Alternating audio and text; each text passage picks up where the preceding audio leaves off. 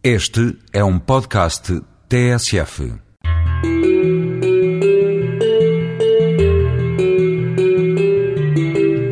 Regresso ainda ao caso do Paraguai, mas não me demoro, quero chegar depressa a Paranaguá.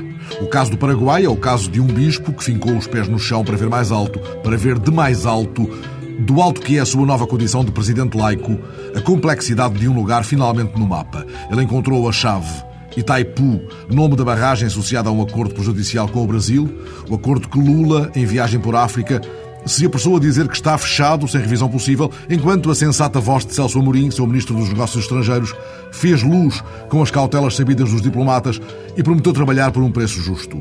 Como se percebeu depressa no Itamaraty e já agora no Vaticano, onde as autoridades canónicas estudam o modo de lidar com Sua Excelência, mesmo se já não reverendíssima, o Paraguai está no mapa. Agora urge que o Senhor dos ventos e montes e vales e águas desatadas do mar, que nenhuma barragem temem, ponha no mapa o tudo em redor de Paranaguá, no Paraná brasileiro, onde um padre, Adelir de seu nome, foi pelo céu fora este domingo, preso a mil balões gigantes, balões das festas infantis inflados com gás hélio, armado de GPS e telemóvel, e se perdeu acima da chuva ou talvez no fundo do mar, 120 quilómetros adiante, procurado em vão por dois navios da Marinha, um avião da Força Aérea e um helicóptero da Polícia Militar de Santa Catarina.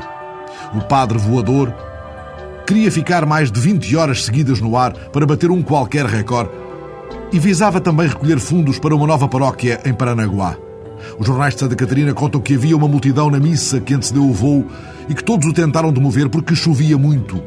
Mas ele explicou que ia subir acima das nuvens e assim poderia voar com tempo bom. Lá foi, preso aos mil balões de gás coloridos, até que um golpe de vento o puxou para o mar, onde as ondas faziam paredes de nove metros. Alguns na difusa linha do horizonte, pediu socorro, disse que sentia frio e mostrou estranheza com o GPS, que é capaz de ser muito mais útil no chão firme, onde ele celebrou muitas vezes a sua pastoral rodoviária.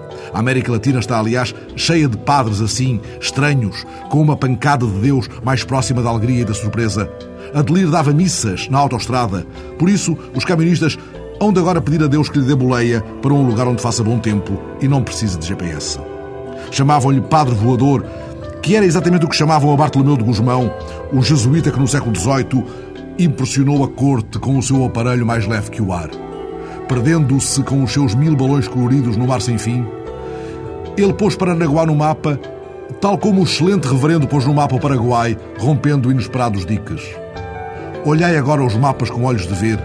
Reparai como os padres voadores subvertem a geografia, mesmo quando Deus parece avariar o GPS.